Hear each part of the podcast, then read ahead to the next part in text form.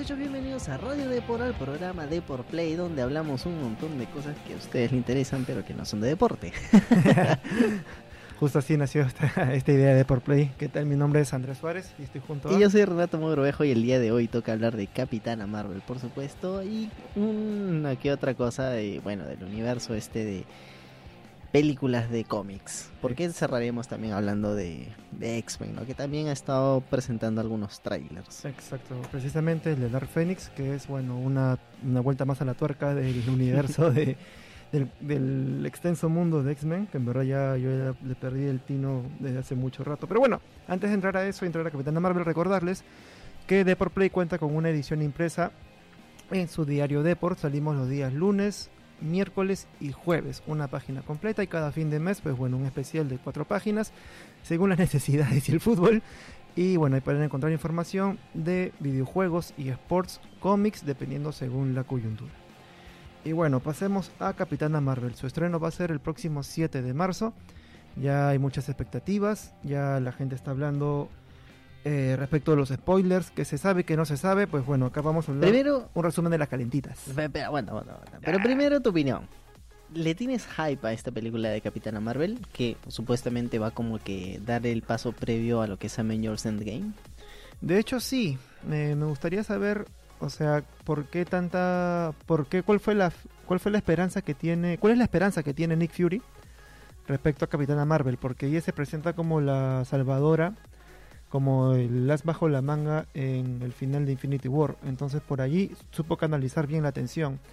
No obstante, los trailers no me llaman la atención por sí solos. Es decir, si tengo el dato de Infinity War, del postcrédito de Capitana Marvel, para mí eso tiene más peso de interés que por encima de los trailers que he visto de Capitana Marvel. Porque la verdad no veo los trailers y no me agradaron. Los veo un Es poco que- fríos. Y, ah, bueno, ahora Marvel está como que muy escueto en términos de, de- de trailers porque intentan no revelar spoilers y eso realmente como que termina siendo un problema. El trailer de Avengers Endgame, el que se reveló a finales del 2018, la verdad que fue súper, súper pobre en términos de contenido. O sea, simplemente es como para mostrarte otra vez a los actores y que digas, oh, sí, qué Sí, chévere. Pero nada, nada más, o sea, no te revela ninguna historia. Como si lo hace Fox con eh, el nuevo tráiler de X-Men Dark Phoenix. O sea, Sí. son, son como que enfoques completamente diferentes. Exacto, también hay que tener en cuenta que Kevin Feige, CEO de Marvel Studios, precisó que justo los trailers de Avengers 4 s- utilizan los primeros 15 minutos de la película, que dura 3 horas, entonces ya por ahí van las cosas. Y bueno, no se sabe tampoco cómo va a entrar Capitana Marvel al universo de, De los al Vengadores. ¿no? universo de los Vengadores.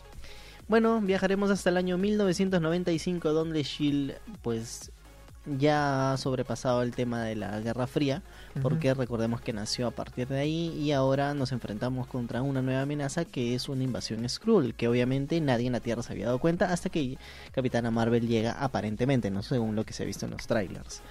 Exacto, ahora la información que todos están como locos es saber quién es Skrull. Si es- hay una promesa, o no sé si promesa, pero está la información que puede haber algún Skrull dentro de los Vengadores. No se sabe quién es.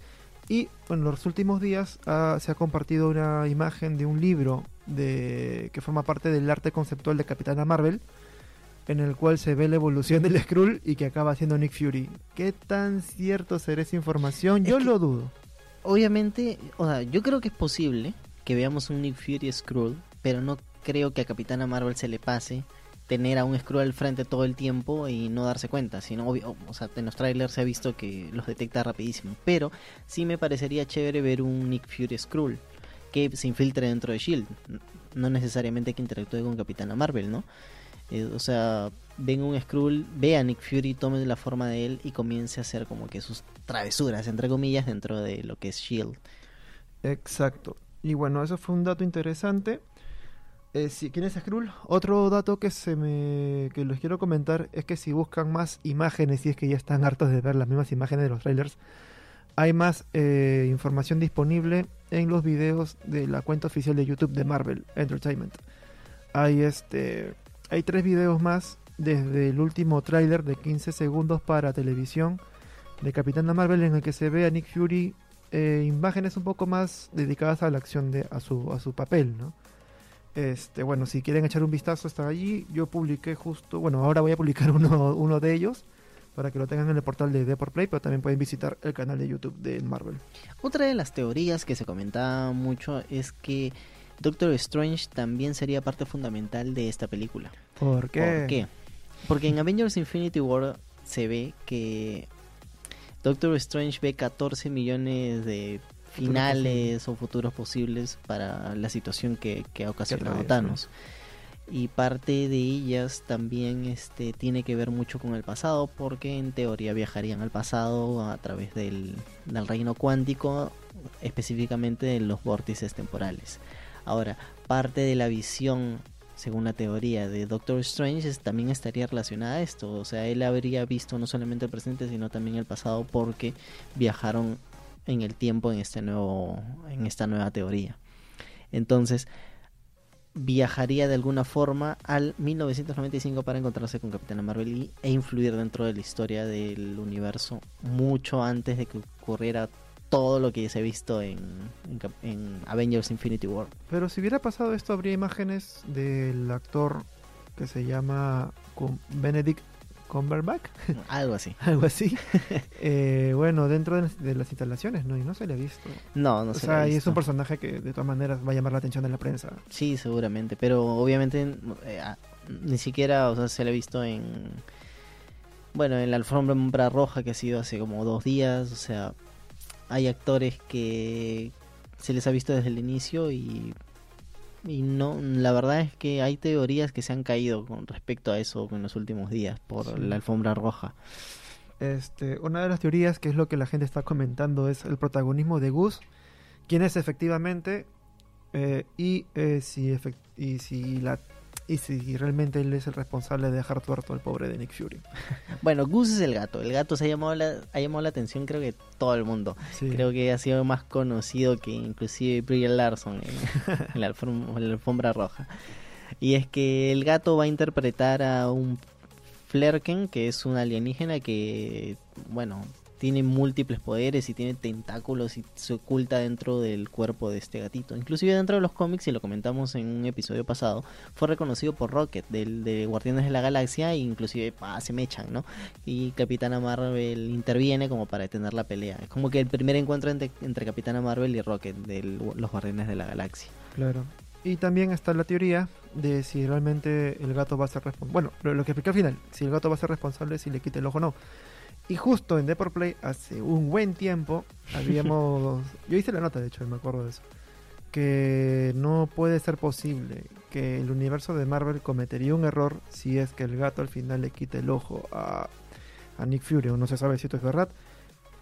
Habrá que ver el, el escena de la película, pero no puede suceder por una razón, y es que en la película de Capitán Capitán América, eh, el Soldado de. Invierno, claro, en Soldado de Invierno se ve una imagen del escritorio de Nick Fury en el que aparece él saludando, al- saludando al presidente, siendo ah, eh, recibiendo el máximo título de Shield, y él aparece con ambos ojos. Y justo uno de los personajes que lo conoce a él, que lo conoció en Colombia en una misión, y la foto fue su justo cinco años después de haberse conocido, explica que, bueno, entonces se supone que ya para eso Capitán Marvel ya se ha ido y él y él este y bueno se subía normal y está con ambos ojos entonces no tú no puede ser en el 95 que A menos perdido, que sean bueno. unas escenas post créditos de Capitana Marvel muchos años después, pero sería demasiado jalado de los pelos ya para Sí. la historia. pero bueno es un detalle que sí me, me llama la atención no sé si van a meter la pata o no pero bueno Bueno, pero también recordemos que Fury dijo alguna vez, o le preguntaron acerca de su ojo en las películas, y dijo que lo perdió por dar, por confiar en, en alguien. Y como que fue traicionado entre muchas ¿cuándo comillas. fue cuándo dónde fue esa ¿Dónde acuerdas fue esa referencia? Creo que en alguna de las películas de Iron Man, donde Bueno, Tony Stark le pregunta. hay una parte que él se quita el parche pues no Creo que sí, también. Se quita el parche creo, creo que dos veces en toda la saga. Una para escanear su ojo malo, que era como que su, su clave biométrica. Claro. Y bueno, a raíz de esto les vamos a contar un par de, de- no de teorías, sino de cómo perdió el ojo Nick Fury en los cómics pasados. Originalmente, bueno, en el cómic original de Stan Lee, en 1963 se presentó eh, eh, cómo en sí Fury pues perdió su ojo. En ese entonces Nick Fury era este caucásico. Por así aunque no lo crean. Entonces, bueno, este Nick Fury al super antiguo, perdió el ojo en una guerra, bueno, en una batalla contra los nazis, que justamente una granada le cae cerca y una de las esquirlas le termina volando el ojo. Esa fue la primera vez que perdió el ojo Nick Fury y así, así se cuenta en los cómics originales. Pero luego en Ultimate Nick Fury, que es una versión más moderna y mucho más cómica de lo que es este, los personajes de los Vengadores, ya se cuenta otra historia. Esta, este cómic se fue lanzado en el 2000 y bueno, está más pegado a lo que era la coyuntura, ¿no? Eh, en una guerra, en la guerra de Kuwait, eh, unas fuerzas terroristas eh, iraquíes le terminan volando el ojo a Nick Fury. O una granada también? no, en este caso no, no con una granada. simplemente dice, en un ataque iraquí, pa, termina perdiendo el ojo. Y bueno, se espera que para el 2019, pues otra vez se modernice la historia de Nick Fury y pierda el ojo de otra manera. Y las teorías, pues dicen que va a ser el gato de de Capitana Marvel, el fracking que le, saque el ojo. Veremos, ¿no? Veremos porque hay muchas alternativas. Que la verdad que yo creo que sí sería bonito incluirlo dentro de alguna de las historias de, de, Avengers, pero ya Capitana Marvel es la última. Si no lo explican acá, no lo van a explicar nunca. Sí, ahora, ya para cerrar esto y pasar a lo de Dark Phoenix, que sacó un nuevo tráiler. ¿qué, este, ¿Qué expectativas le tienes? Yo, en verdad, me parece una película predecible. En el sentido que tú sabes que Capitana Marvel va a ganar obvio, porque tiene que aparecer en el siguiente. El misterio es saber. Yo creo que el interés está más fijado en qué pistas va a haber en esta película respecto a Endgame que como una historia cerrada en sí misma. Claro. Eso es lo que tengo, tengo la. Tengo, tengo el interés. Ahora, del interés de ver la película, pues creo que un. Un 6 de 10. Hasta un 7. Con canchita puede ser un 8. Pero así, yo, yo lo tengo a 6 de 10. ¿Tú? Mira, yo lo voy a calificar con dos adjetivos. Interesante, mm. porque va a ser una película interesante, e irrelevante. Exactamente como es este Han Solo como así, para mí va a ser un Han Solo de Marvel, una película que entra dentro de la historia del universo cinematográfico, pero que no le aporta nada. O sea, es una película que realmente no le va a aportar nada a la historia, ni a futuro, ni a pasado, ni nada. O sea, simplemente va a ser un pasaje de la historia de una heroína. De hecho, que sí, va, va, va a aparecer después y va a ser relevante, pero después. ¿Y por qué hago esta analogía? Porque, o sea, no, no le veo yo que esta cinta tenga segunda, tercera parte, así como tuvo Iron Man. Yo realmente más la veo pegada al equipo de los Vengadores y posiblemente vaya a pelear con los Vengadores en Avengers Endgame y otra vez se vuelva a, ir del equipo para ser parte del ejército de la Kree Force, ¿no? No, no, pero, o sea, yo sé que Marvel va a hacer un buen trabajo narrativo. O sea, sé que va a ser una película sumamente entretenida, que va, o sea, va a generar millones de, dólares. Eh, se va a ver bacán, efectos especiales increíbles, porque es Disney. yo, sinceramente, si tengo que prejuzgar con un número así como tú, yo le pondría un 6. ¿También? Un 6, sí, por ahí.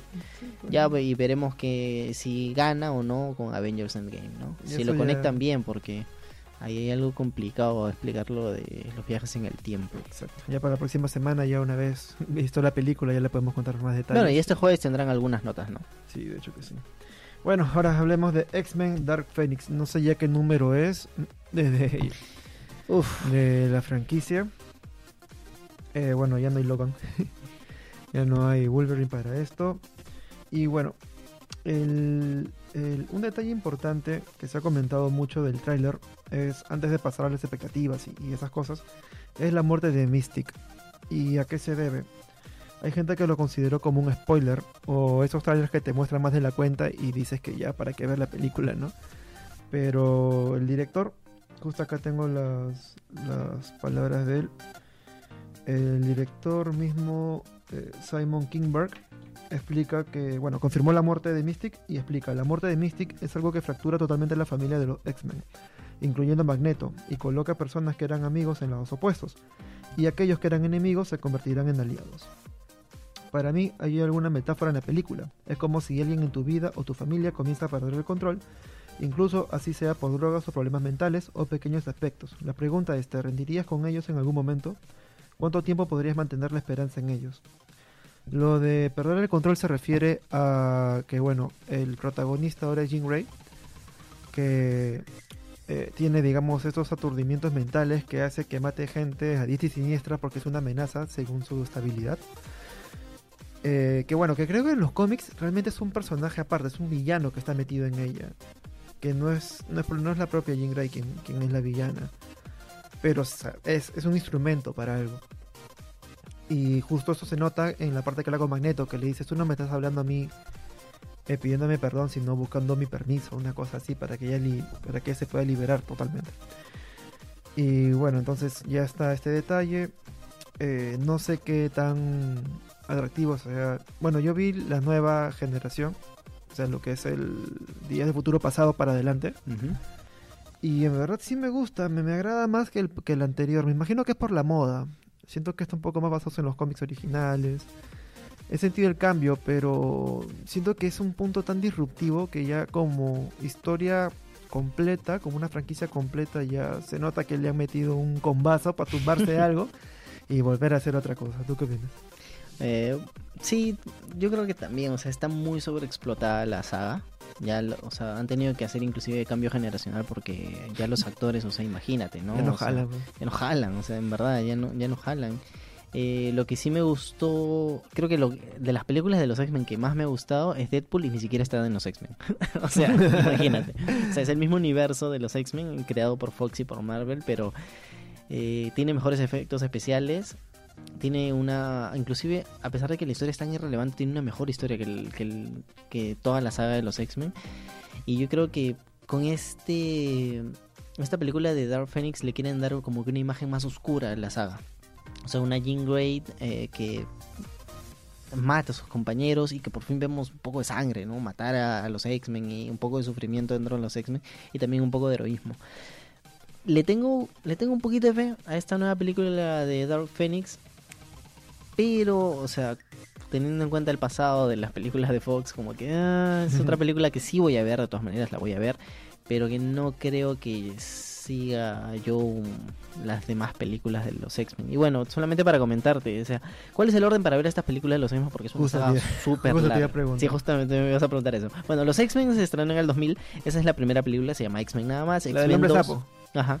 Viene X-Men 2 en el 2003, eh, X-Men La Decisión Final en el, 2000, el 2006, X-Men Orígenes, lo ves, ¿no? 2009, que ya explica este como que cómo se introduce... Eh, el acero al cuerpo de... Claro, el acero al cuerpo de, de, Wolverine y, y, también su relación con, con los X-Men y cómo pierde la memoria, que eso es súper importante. Luego X-Men Primera Generación, que es cuando ya comienzan a hacer el, cambio. Los ves no inmortal en el 2013, X-Men Días del futuro pasado, cuando ya definitivamente hacen el cambio generacional, porque regresan al pasado con, Logan y este y ya reinician la saga. O sea, una vez que regresan al Logan regresa al pasado, él sigue viejo pero ya todos los personajes están renovados, entonces como que él ya definitivamente sale de la historia, pero todavía faltaría su muerte. Viene Deadpool, que también está dentro del universo, pero obviamente se relaciona con dos, tres X-Men. X-Men Apocalipsis, que es cuando ya este tienen la primera gran misión, los nuevos, la nueva generación de los X-Men, y Logan, donde ya definitivamente lo vemos morir al, al viejo Hugh Jackman porque Dios santo bendito, ese hombre ha estado presente en todas las películas. Pero en esa película también muere Javier. Sí, Xavier, pero en la versión vieja. En la versión nueva de, cuando es joven, todavía sigue vivo. pero ¿cómo? O sea, la película Logan ocurre en el pasado Logan, no, Logan pasa mucho después en el futuro. O sea, eh, Logan es como un cierre de esta saga para ver ya un futuro lejano donde sí vemos morir a uno de los personajes más icónicos, pues. O sea, pero el futuro de la nueva franquicia, de la nueva historia. Eh, sí, pero un futuro bastante lejano. Ahora, lo curioso. que Javier se muere de todas maneras, qué triste. Lo raro es que también vemos que Deadpool se acerca a la zona en una de las escenas divertidas, ¿no? Que hace Deadpool. Se acerca donde está la tumba de, de, Logan. De Logan para inyectarle el suero que se vio en esa en la película Logan. Y dice, nada, mejor en otro momento. Como que ah, ya rompiendo inclusive la, la misma la misma cronología de las películas de los X-Men. Un poco raro. Y bueno, ¿qué más? Y bueno, ¿qué más? O sea, la verdad es que si quieren verlo, ahí pues ahí tienen la lista, ya se les hemos dado toda la lista de las películas que, que tienen que ver para ¿Cuántas horas serán, pues, no? Al menos una semana. Uf, un montón, un montón. Imagínate, dos horas y media por cada uno, sale bastante. Yo me imagino que lo que ha hecho, este, lo que ha hecho Sony, Fox, Fox en este lo que ha hecho, lo que ha hecho Fox con la franquicia es lo que en un momento hará, hará Marvel con sus superhéroes. No sé si con un viaje al pasado pero ya tiene que ser un cambio generacional.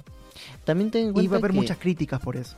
Ten en cuenta que intentaron meter a estos cuatro fantásticos nuevos y no le funcionó.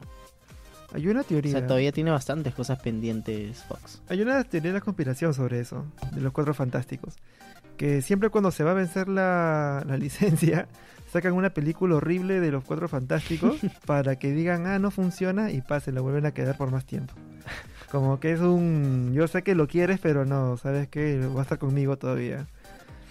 Bueno, eh, el día de hoy, 5 de marzo, se estrenó el tercer tráiler, porque Fox está como que en racha lanzando trailers de X-Men Dark Phoenix, y se ve más un poquito de la historia, ya se adelanta un poco de la trama, y es que los X-Men están en una misión en el espacio, y el hombre azul este que se teletransporta, pues lleva a los X-Men a la nave a la nave estadounidense que está en el espacio haciendo una misión X. Simplemente está estallando y ellos son los que lo salvan, salvan a todo el mundo, pero hay un pequeño problema. No logró, no logró teletransportar a Jean Grey a la nave. Entonces, la explosión literal es absorbida por ella. Y cuando se lo llevan a la Tierra para analizar qué había pasado, porque sorprendentemente sobrevivió, se dan cuenta de que sus poderes son aún mucho más fuertes de lo que eran antes por esta gran explosión en el espacio cercano a la Tierra. Y bueno, eso es, eso es lo que se ha mostrado en este tráiler, ¿no? Entonces como que ya, ya, te, ya sabes cómo va a arrancar la película y desde ahí va a comenzar el descontrol del Fénix en X-Men. Uf, bueno, eso es toda la información que hay disponible para el programa. Ahora, bueno, ya hacemos el cierre. Bueno, mi nombre es Andrés Suárez. Yo soy Renato Mogrovejo y Siempre estamos dispuestos a hablar de cómics, y sport, cine, lo que ustedes quieran y nos pidan en las redes sociales. Exacto. Y no se olviden de la edición impresa del diario Deport, que aparece en una sección de Deport Play los días lunes, miércoles y jueves. Eh, ya, nada, con esto ya cerramos. Nos vemos, cuídense, hasta la siguiente semana. Chao, chao. Chao, chao.